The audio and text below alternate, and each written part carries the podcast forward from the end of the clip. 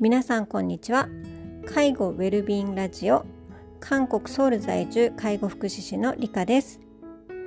えー、このラジオはですね韓国ソウル在住介護福祉士として韓国の介護現場でのあれこれであったり韓国での、まあ、日常についてお届けするラジオになっております。はい、今日はですねあの81回目のこのラジオの収録なんですけども、えー、今日のテーマは「コロナワクチン4回目を打ったぞ」ということであのこの思いもよらずにですね急にあのワクチン4回目を打つことになったその背景についてお話ししたいなというふうに思います。えーと、私はですね韓国のインチョン市にある、えー、デイケアセンター、まあ、介護事業所で働いているんですけども、えー、それはインチョンの西区っていうところにあるんですね。でまあそのインチョン西区の管轄であの働いているんですけどもあの、まあ、インチョン西区はすごくこのコロナのあのインチョン市西区はですねこのコロナの対策について結構あの一生懸命取り組んでいる地域でありましてあの、まあ、コロナがすごく流行って流行した時も、えーと、いろいろなあの予防用品であったりとか消毒用品をあの支給してくれたり介護従事者にはマスクを支給してくれたりっていうような感じで手厚く対応してくれていました。でまあ今もそういういろいろなこう決まりの中でこの介護事業所を運営しているんですけども、まあ、その一つとしてコロナの、えー、検査があります。もう11年1年近くかなもうずっとですねあの半年ぐらいもう今年に入ってもう去年の末ぐらいからですけども週2回の新えーと、自己キット自己検査キットでの検査。と週2回の PCR 検査が義務付けられていましてあの本当に毎週週2回の自己キット検査と週2回の PCR 検査を行ってきたんですね。もうほぼ半年毎日。毎週。で月曜日と木曜日は自己キットで検査をして出勤あこう出勤する。そして、えーと、火曜日と金曜日は PCR 検査を、えーとセンター所属の看護師さんが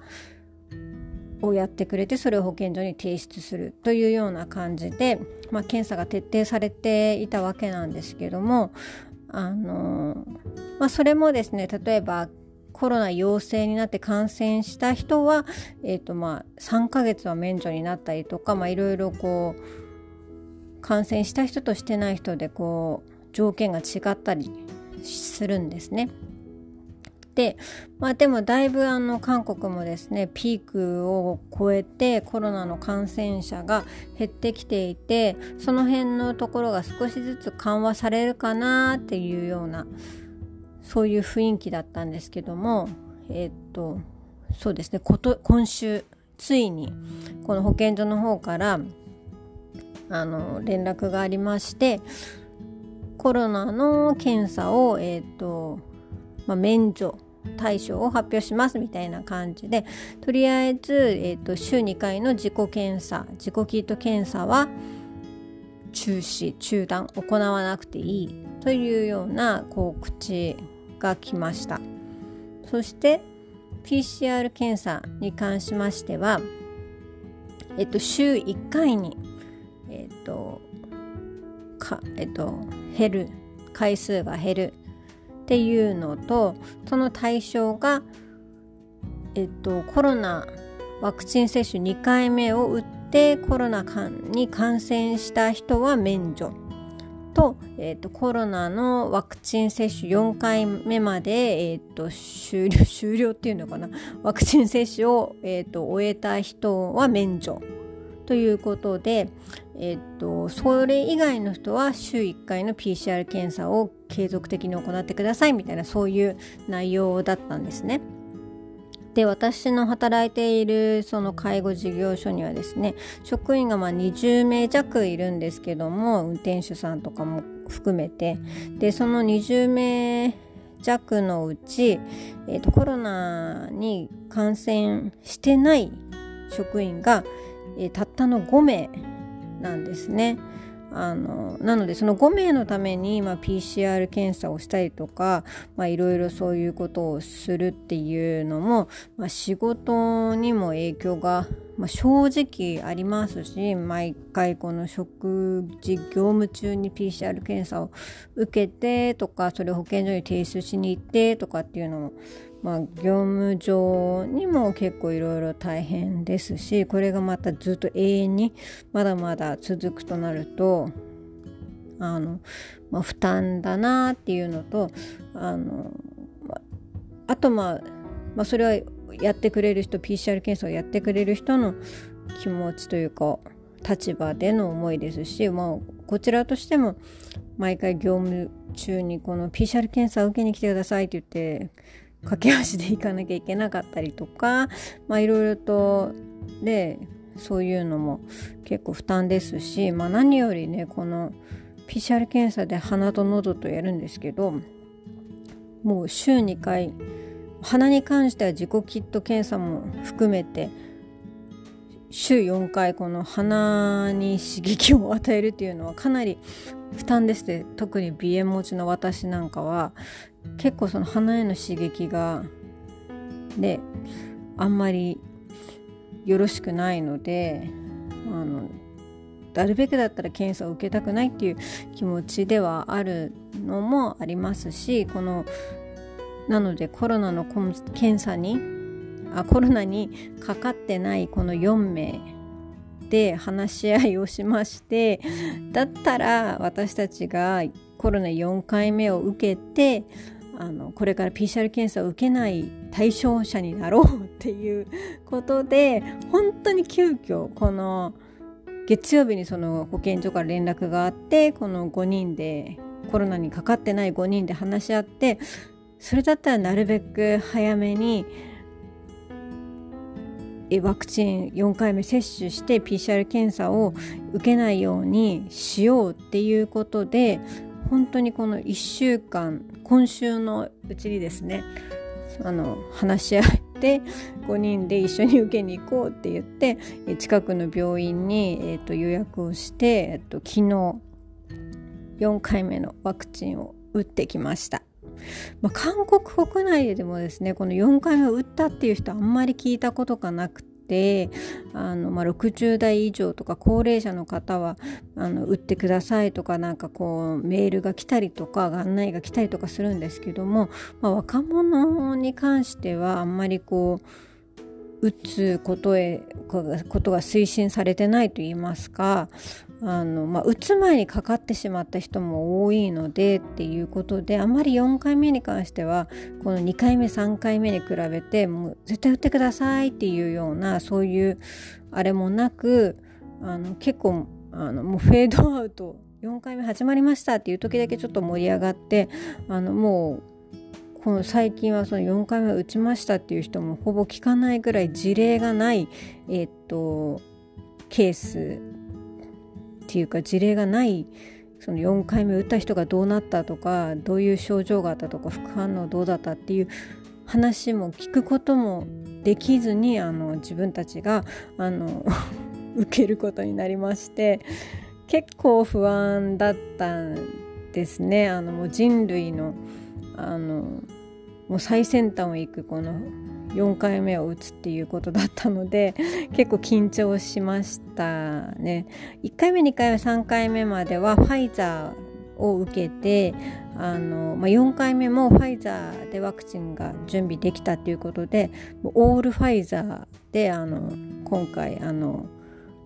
4回目まで あのワクチン接種ができましてできました。で昨日打ってきて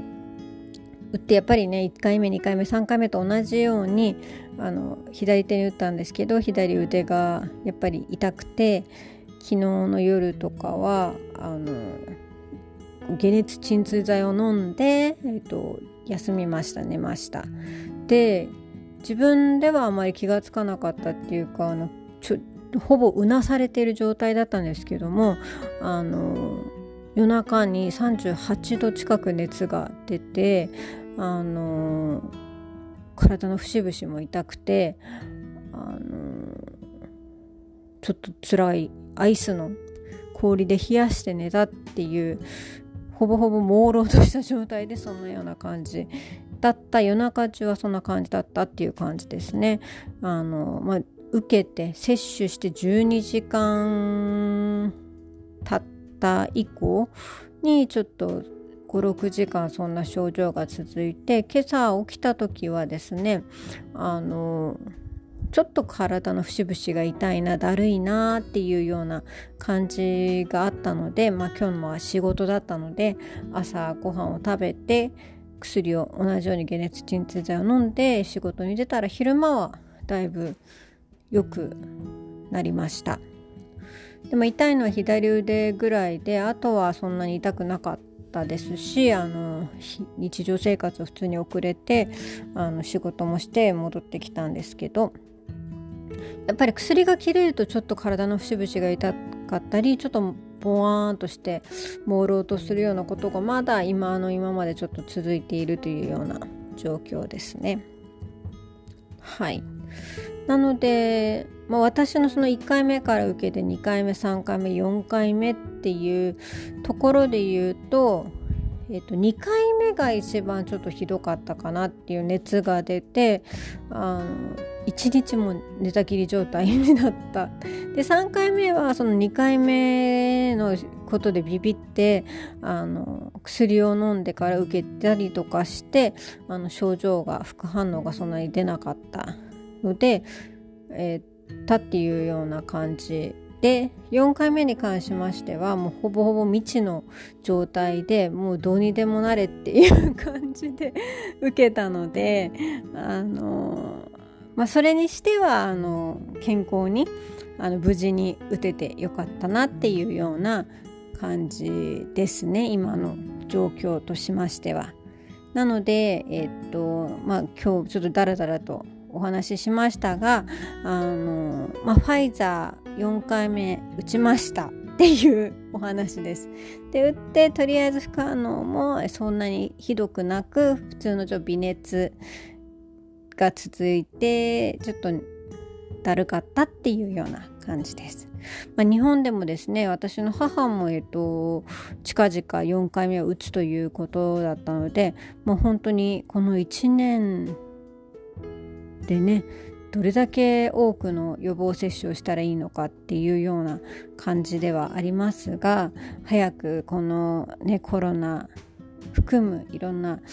まあ、こういざこざといいますかあいろんなことが落ち着いてあの日常が早く戻ればいいなということが一番